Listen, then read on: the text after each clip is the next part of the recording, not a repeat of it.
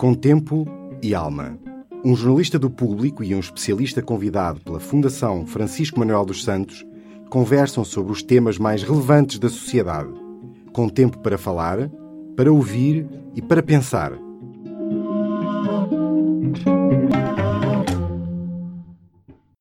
Olá, sou Catarina Lamelas Moura, jornalista do Público. Temos connosco Luísa Pedroso Lima, professora catedrática de Psicologia Social do ISCTE, em Lisboa. Bem-vinda, professora. Muito obrigada. A professora Luísa Lima lançou em janeiro o ensaio Nós e os Outros, o poder dos laços sociais, em que reflete sobre a importância determinante que os outros têm na construção da nossa identidade e nas nossas ações. Professora, no livro defende que somos muito mais o produto das nossas interações do que queremos admitir. Por que é que temos a, eh, esta dificuldade em admitir isto? Acho que é, tem a ver com uma sociedade que valoriza eh, muito o individual, o sermos diferentes, o construirmos a, o mundo à nossa maneira. Nós temos sempre de mostrar que somos capazes e por isso nunca gostamos de dizer que muitas das coisas que fazemos, fazemos porque os outros também fazem, fazemos porque que em muitas situações da nossa vida nós não nos queremos salientar demais. Uh, e vamos muito aquilo que os outros fazem se, eh, servem de guia para aquilo que nós vamos fazer. Este é um valor muito, muito ligado à sociedade ocidental ou é, ou é universal? Há sociedades em que isso é mais forte do que noutras. Nós até estamos numa sociedade mediterrânea, do sul da Europa, em que o individualismo não é um valor assim tão forte. Mas comparativamente com outros países, quer dizer, a lógica dos países eh, europeus e americanos é uma lógica de um maior individualismo do que noutras culturas mais tradicionais, por exemplo, asiáticas ou africanas. E, portanto, isso quer dizer eh, que nos definimos muito por aquilo que conseguimos fazer uh, daquilo que conseguimos ser diferentes dos outros em parte. Enquanto que nas sociedades mais um, interdependentes, mais comunitárias, as pessoas se definem mais por aquilo que a sua família é capaz de fazer, por aquilo que o seu grupo, a sua comunidade faz, não é? Mas nós vivemos numa sociedade que valoriza muito o, o individual cada vez vivemos mais sozinhos, por exemplo, quer dizer, cada vez vivemos em famílias mais pequenas. Se for pensar há, um, há uns, sei lá, 50 anos, era muito menos comum pessoas viverem sozinhas, pessoas mais velhas viviam com os seus filhos e os seus netos, portanto, as famílias eram famílias mais alargadas. E as pessoas fazia-lhes sentido continuarem, sei lá, sempre aos domingos a almoçarem em conjunto, a fazerem férias em conjunto e não quando se tem 20 anos, então agora vê-se os pais de vez em quando, faz-se férias eh, independentemente do resto da família, etc. Quer dizer, essa tendência é uma tendência que não é individual, é uma tendência global, deixar, sei lá, que uma pessoa que vai fazer eh, mete uma mochila às costas e vai sozinha para a América do Sul é um, uma coisa que é que é valorizada, então, num, num, grupo de idades mais novos, não é? Uhum. Um, no livro fala também sobre a questão de, apesar de gostarmos de pensar que somos consistentes, somos pessoas muito diferentes em diferentes contextos. Pode-me explicar um pouco porque é que isso acontece? Pois, porque nós somos o resultado das interações que temos com os outros e, e em determinados contextos vai-se criando expectativas sobre nós e nós vamos mostrando determinadas facetas que os outros valorizam e que nós vamos mostrando mais, cada vez mais nesse lugar. Portanto, há lugares onde temos oportunidade, sei lá, de mostrarmos que somos, eh, que temos capacidades de decisão e que somos capazes de liderar equipas e há outros contextos em que não nos dão essas oportunidades. Há pessoas que em família são, uh, que dizem muitas piadas ou que são pessoas que têm brilho na, no contexto da família, mas depois, se formos ao seu local de trabalho, são pessoas em que não se conhece essa faceta da pessoa ter, ter, ter piada ou assim, porque naquele contexto eh, as relações que se foram criando fizeram com que aquela pessoa ficasse mais, sei lá, não digo testonha, mas, mas mais metida consigo própria, não é? E por isso, eh, se nós pusermos a falar de si, Uh, pessoas que a conhecem, sei lá, das férias na praia, ou pessoas que a conhecem aqui do trabalho, ou pessoas que foram seus colegas da escola, ou de colegas da universidade, ou, e os seus pais, todos na mesma sala a falar de si, podem estar, às vezes pode estar a pensar que estamos a falar de pessoas diferentes, não é? Porque em cada um destes contextos desenvolvemos formas de estar um bocadinho diferentes. E, e será que essas mudanças de comportamento que temos com diferentes grupos acontecem uh, de forma consciente ou, ou não? Uh, se nós formos pensar nisso, percebemos que vamos mostrando aspectos diferentes em diferentes lados, não é? Mas eh, fazemos por uma questão de, de sobrevivência e de adaptação ao, ao, meio, não é?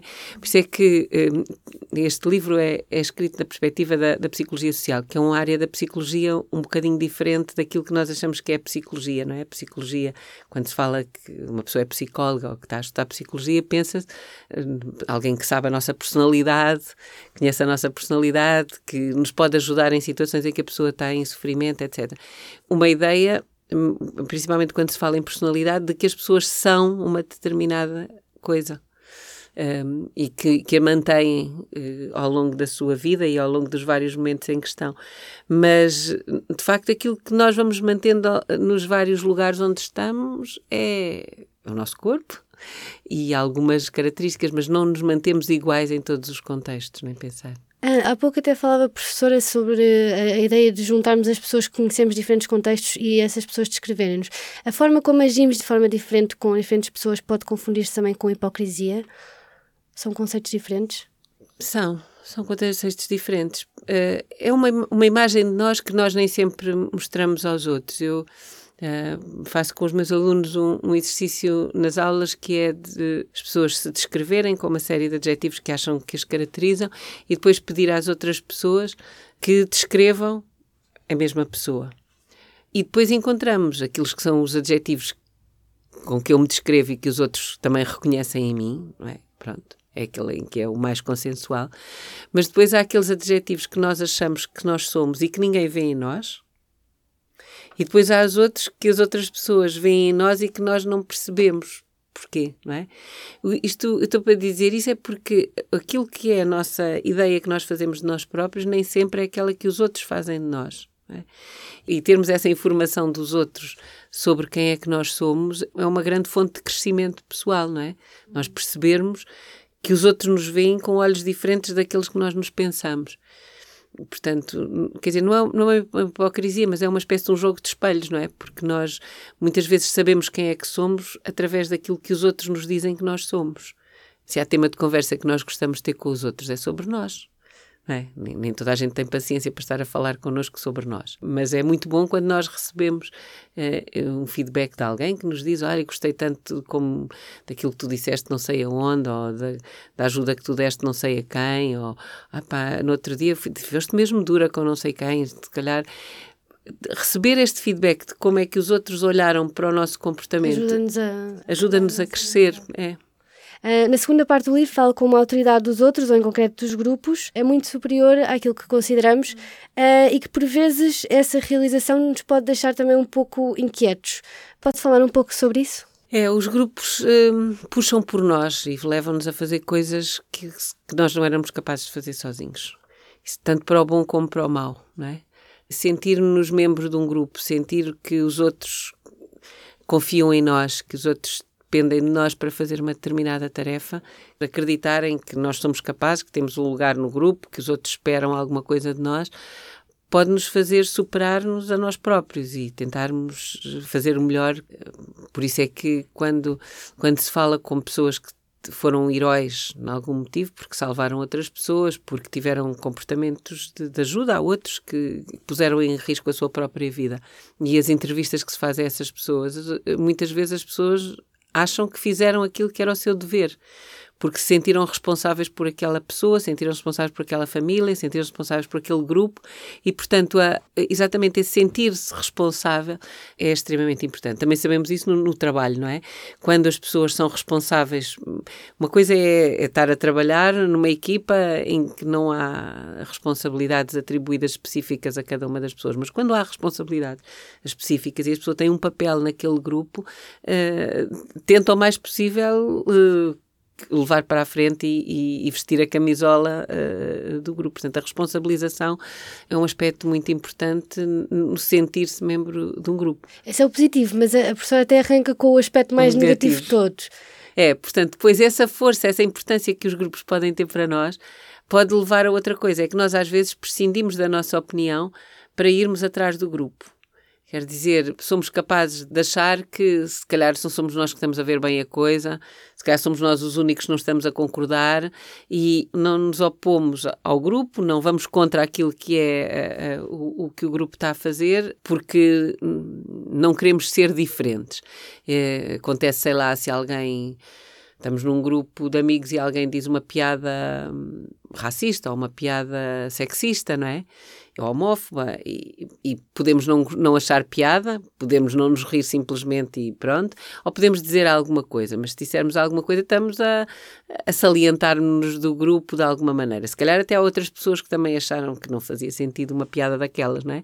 Mas se nós formos contra, temos de nos justificar, não é? Ir, ser igual aos outros faz com que nós não tínhamos de justificar a nossa posição quando se é igual aos outros, sei lá. Quando uma pessoa é vegan, toda a gente lhe pergunta porque é que ela resolveu ser vegan e porque é, que é que come e o que é que não come, e a pessoa fica ali na berlinda durante uma série de tempo. Uma pessoa coma chouriço ou carne de porco ou não sei o quê, não, normalmente ninguém se questiona porque é que ela come aquilo, não é?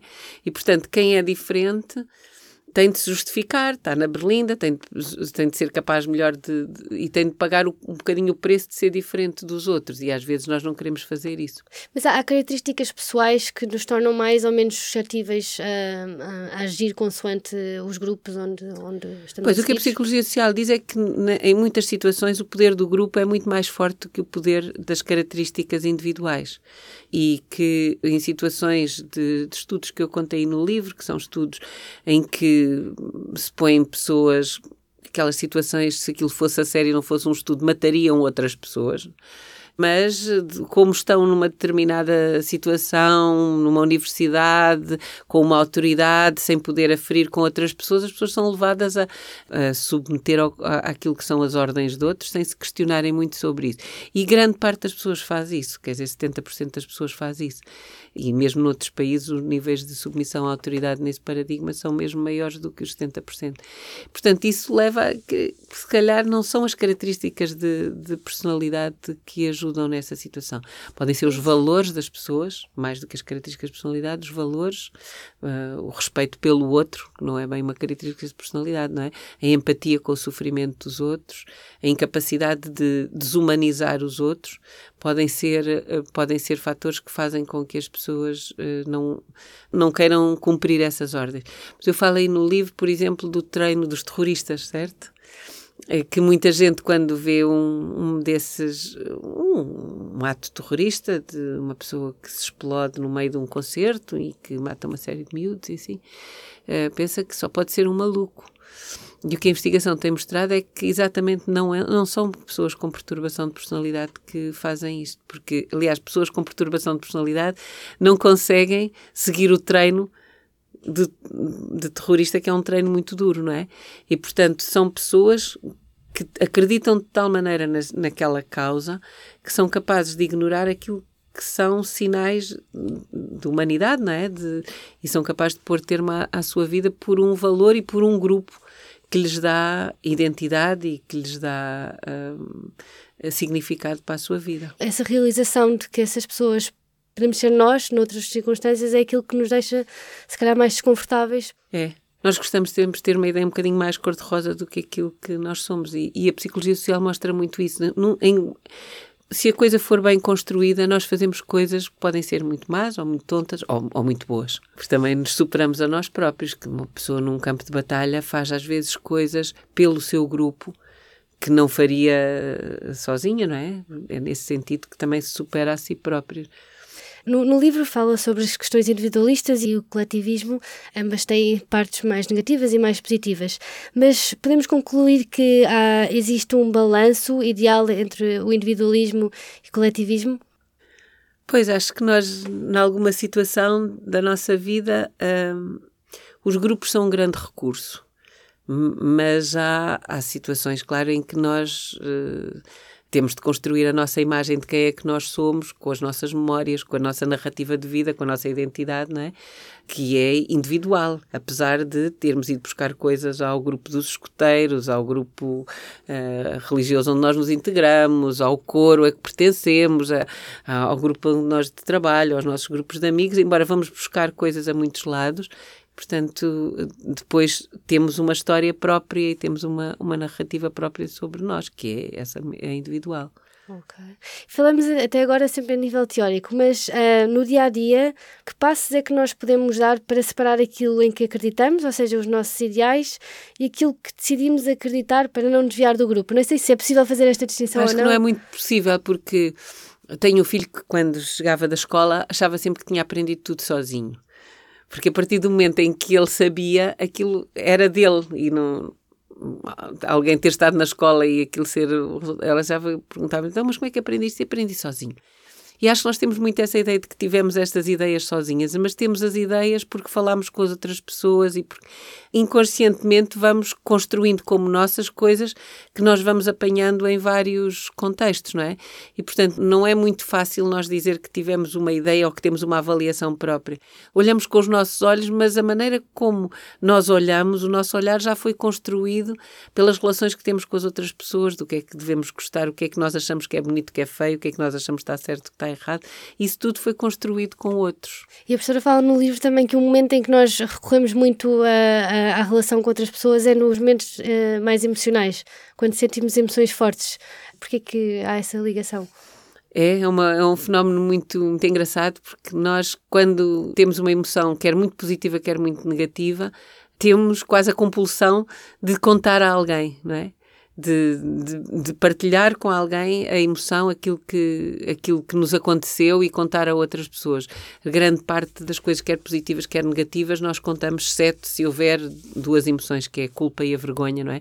Essas podem ser ações coisas terríveis que nos aconteceram, mas porque nós nos sentimos culpados ou porque alguém, eh, as pessoas nos podem avaliar de forma negativa se nós partilharmos isso, não falamos. Uh, e, e, isso tem consequências para a saúde das pessoas, as pessoas eh, guardarem uh, acontecimentos terríveis que viveram. Mas sim, a partilha com os outros tem duas ou três características muito interessantes. A primeira é que ao partilharmos com os outros, os outros sentem também essa emoção, não é? Se me acontece uma coisa muito boa, se fui promovida, se não sei o quê, telefone, alguém a contar e a outra pessoa, se é minha amiga, fica muito contente comigo também. Portanto, isso faz com que o, as ligações entre as pessoas, o, a relação se fortifique. É? E, portanto, falar de, de coisas emocionais é uma grande forma de criar laços com as outras pessoas. Muito bem. Uh, no final do livro, uh, apresenta a ideia de que ter boas relações com os outros faz bem à saúde uh, e que não tem tanto a ver com a quantidade de relações, mas mais com a qualidade. Como é que nós sabemos que as relações que nós temos com os outros são saudáveis? Ah, é uma boa pergunta.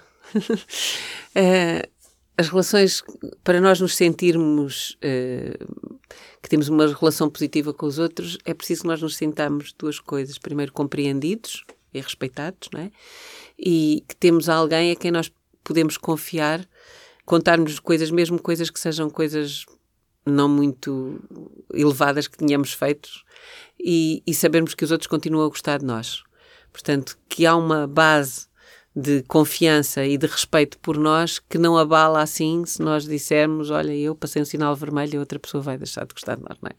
Não digo passar um sinal vermelho, mas sabemos que temos pessoas que incondicionalmente uh, nos aceitam, mesmo que nós não sejamos sempre fazer só coisas bem feitas. E isso, não ter ninguém em, em que nós sabemos que é assim, normalmente as pessoas sentem-se muito tristes e sentem-se sozinhas, não é?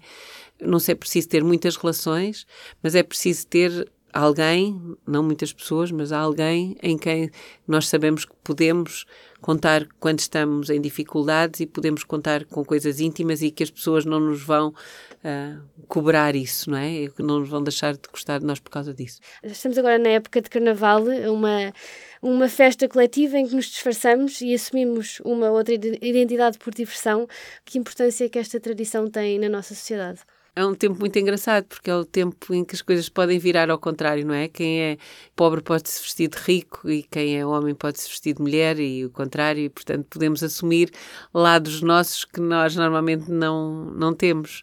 E por isso é uma oportunidade para aquela grande diversidade que nós temos e que a psicologia mostra que nós temos uma identidade muito complexa, não é? É uma altura em que nós podemos uh, exatamente mostrar coisas em nós que normalmente não se vê. Isso é uma coisa que há, há muito percebemos que era necessário na sociedade haver o espaço para este tipo de atividade. É, especialmente durante porque, porque o Carnaval é um período de, de festa, de exuberância, antes de um período que é um período da Quaresma, que é um período de recato e de sacrifício, não é? E, portanto, são os últimos foguetes, e eu acho que é uma ideia muito sábia, não é? De perceber que antes de uma altura de grande fechamento, é preciso essa altura de, de abertura, porque nós somos feitos desses vários lados. Muito bem, professora, muito obrigada. Muito obrigada, Catarina com tempo e alma.